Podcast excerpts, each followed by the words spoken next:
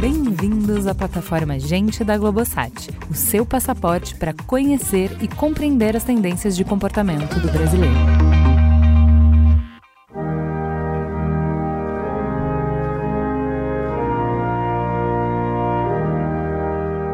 Sabe aquele manual super completo para os pais de primeira viagem? Ou o blog daquela pedagoga que dá dicas de como lidar com bullying na escola do seu filho? Então, para os leitores brasileiros de 1700, o equivalente é num livro chamado A Arte de Criar Bem os Filhos na Idade da Puerícia, que significava infância. Escrito pelo padre português Alexandre de Guzmão, o texto dá uma ideia dos valores da época. Não há uma boa criação sem castigo, dizia o padre.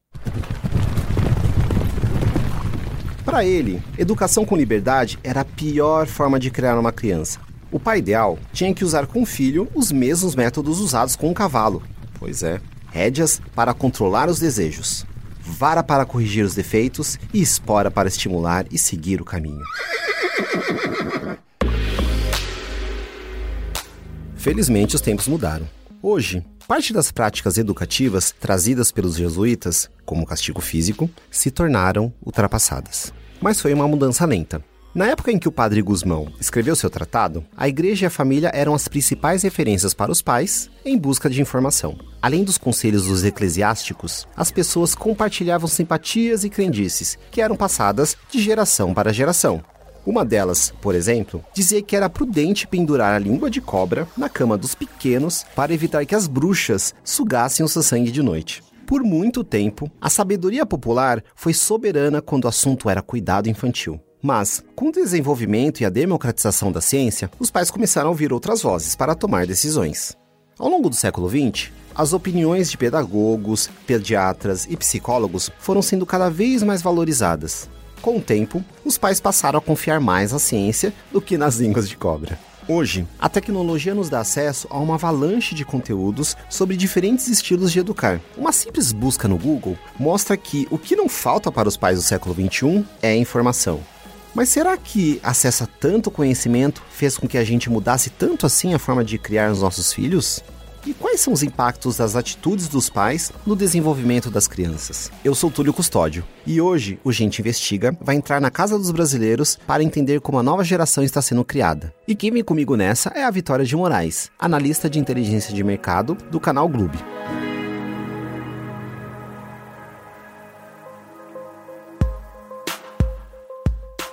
Durante a história da humanidade, a criança passou de um mini adulto a um ser vulnerável, que precisa de proteção, cuidado e tempo para brincar. Na Idade Média, os pequenos se misturavam com os adultos em todas as atividades, sem que fossem protegidos. Com o tempo, a ideia de que a infância era uma fase especial da vida foi se desenvolvendo. Áreas de estudo como o direito, a pedagogia ou a psicologia passaram a se debruçar sobre o tema e defender cuidados especiais para os primeiros anos de vida.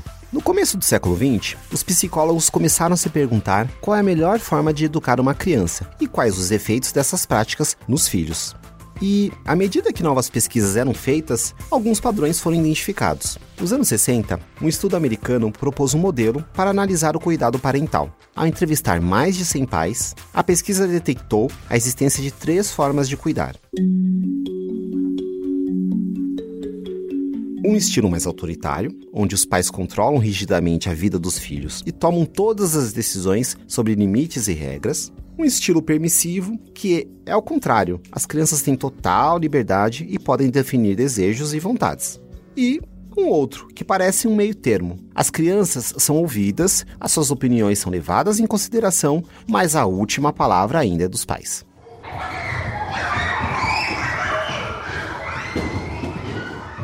Embora antigo, esse modelo ainda é usado como principal parâmetro para entender o comportamento de famílias em diferentes países. Quando a gente começou a investigar o tema de cuidados parentais, ou tipos de cuidar, como a gente chamou no estudo, a gente conseguiu uma série de referências bibliográficas e na literatura, mas a gente não achou muitos dados que quantificavam esses comportamentos, né? A respeito de como que a criança responde aos estímulos da família, de casa. Então a gente falou, pô, tem aí uma oportunidade legal da gente fazer um estudo quantitativo em cima dessa parte teórica que a gente já se debruçou. Vamos tentar entender como que é o cenário atual, então hoje, dessa relação de cuidados entre adultos e crianças em 2017, uma pesquisa inédita feita no Brasil pelo canal Gloob, em parceria com a consultoria Play, ouviu mais de mil pais e filhos sobre as estratégias de cuidar, traçando um raio-x de como nós criamos as novas gerações. Os resultados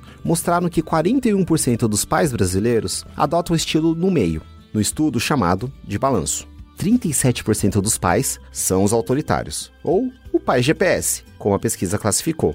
Já os pais mais permissivos, o chamado sinal verde, compõem 22% das famílias. Mas isso não quer dizer que pais e mães mais liberais não possam ser autoritários de vez em quando. Ou que as famílias autoritárias não possam deixar os filhos mais livres quando o assunto é entretenimento, por exemplo. Mas é importante a gente falar que, por mais que exista uma predominância, os pais transitam entre um tipo e outro. Inclusive, a mãe pode ser mais balança e o pai mais autoritário. Não existiu, acho que, um pai na pesquisa que respondeu tudo uma conformação só. Eles realmente transitam, assim, entre esses estilos. E a gente tem que lembrar também que os pais têm bagagens distintas, né? Os pais também foram crianças que receberam esses estímulos lá atrás.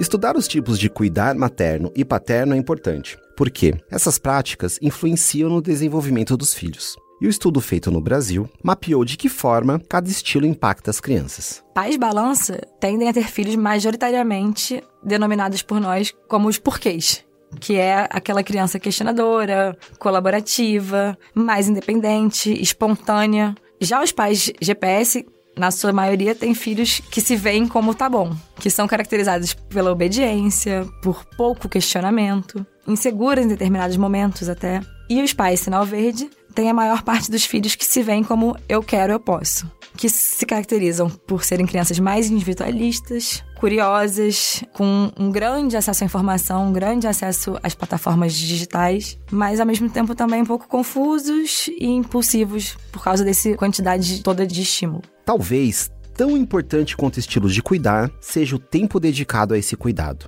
Mas como abrir espaço nas nossas agendas abarrotadas de compromissos e como resistir, no nosso parco tempo livre, às tentações dos conteúdos digitais, séries, games, redes sociais? A gente precisa criar espaços de convivência com as crianças, né? Porque é assim que, na verdade, a gente cria intimidade e afeto com elas. E não basta estar junto, né? Tem que ter presença, tem que ter olho no olho, tem que ter curiosidade, exercício de escuta. No estudo a gente descobriu que a maioria dos pais cerca de 70%, gostaria de passar mais tempo com os filhos. E se por um lado esse dado traz um, um insight legal de que é, poxa, que bom, os pais estão querendo né, exercitar mais essa troca, esse espaço em comum, mas por outro também ele acende uma luz vermelha, né? Que talvez os pais não estejam ficando tempo suficiente. E o legal é que essa troca é muito rica pra gente também, né? Os pequenos têm muito a nos ensinar. E o legal é que as crianças de hoje, elas são muito diferentes da, da criança que a gente foi, né? Elas têm contato com uma série de coisas que talvez a gente não tivesse quando a gente foi criança. Então as crianças estão muito interessantes mesmo, assim. A gente acredita que é só ganha-ganha mesmo, né? E aí tem algumas dicas, né, que podem ajudar aí os pais. Exercitar a curiosidade é uma forma muito legal de estreitar vínculo. Os filhos também têm que conhecer os pais para que a intimidade seja completa. Então, não é só chegar e perguntar pro seu filho como é que foi a escola hoje. De repente, que tal contar como é que foi o seu trabalho hoje? O momento da brincadeira também é, é muito bacana para isso, né? É nessa hora que as assimetrias entre pais e filhos diminuem e todos podem ficar ali mais parecidos.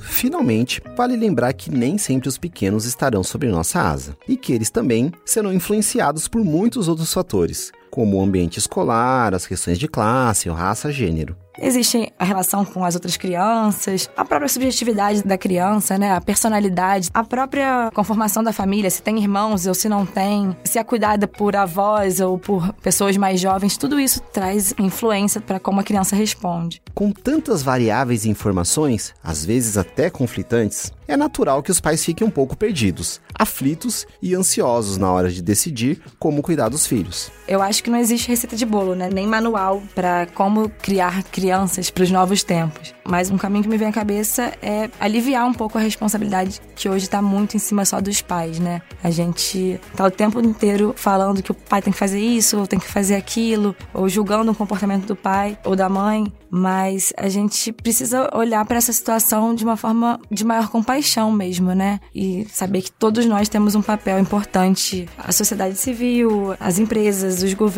É preciso pensar maneiras da gente superar esse desafio tão grande que é criar crianças preparadas para o contexto de mundo do agora. Com tudo isso, uma coisa fica muito clara no estudo. A maioria dos pais disse concordar que orientar é melhor que impor regras. Isso mostra uma abertura ao modelo de escuta, mais empático e menos repressivo. Um modelo mais alinhado com os desafios dos novos tempos, que promove nas crianças a colaboração, a empatia, a flexibilidade e a criatividade. Existem muitas infâncias hoje. A gente está num país muito grande, muito diverso. E no Brasil a gente sabe que existem infâncias muito distintas. Mas a infância de hoje eu acho que é uma infância com mais acesso à informação, sem dúvida. Eu acho que, em linhas gerais, uma criança que começa a ter um pouco mais de voz. Ao contrário do padre Guzmão, que vivia num contexto de opressão ao diferente, as crianças do século XXI experimentam um mundo mais aberto, em que a diversidade é celebrada e desejada. Mais do que cidadãos obedientes, a gente precisa de mentes criativas que busquem juntas soluções para os complexos desafios que o futuro apresenta. O novo milênio pede um novo modelo de cuidar, com afeto, atenção e escuta. Afinal, são os pequenos de hoje que educarão o mundo de amanhã.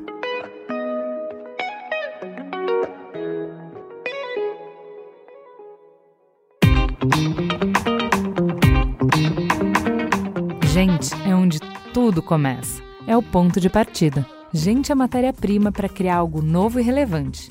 Uma fonte de conhecimento viva que revela comportamentos, histórias e tendências. É inspiração. Sua próxima grande ideia começa com Gente, a plataforma de insights da Globosat. Para conhecer mais, acesse gente.globosat.com.br.